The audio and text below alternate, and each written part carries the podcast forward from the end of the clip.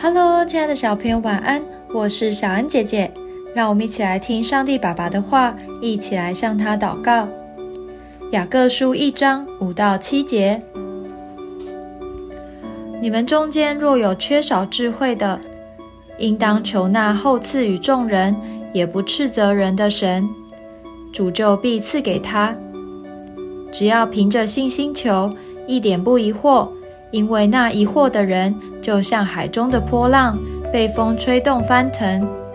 这样的人，不要想从主那里得着什么。上课遇到不懂的地方，我们可以向老师发问，不但解决问题，也得到更多知识。同样的，当我们向神祈求智慧，他一点也不会小气，也不会责备人。而是像经文所说的后赐，把智慧多而又多的赐给我们哦。透过祷告，每个人都可以寻求神的智慧。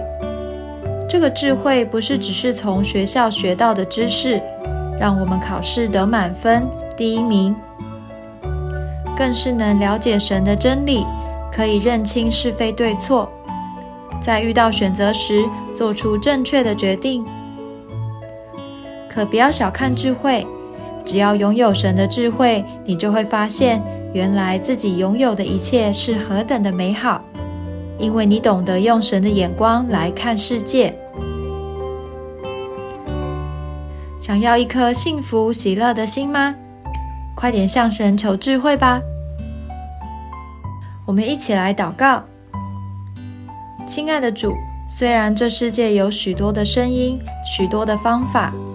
但我要向你求真正的智慧，求你让我在每次的祷告中都能学习用你的眼光来看世界，用你的真理过智慧的生活。奉主耶稣基督的名祷告，阿门。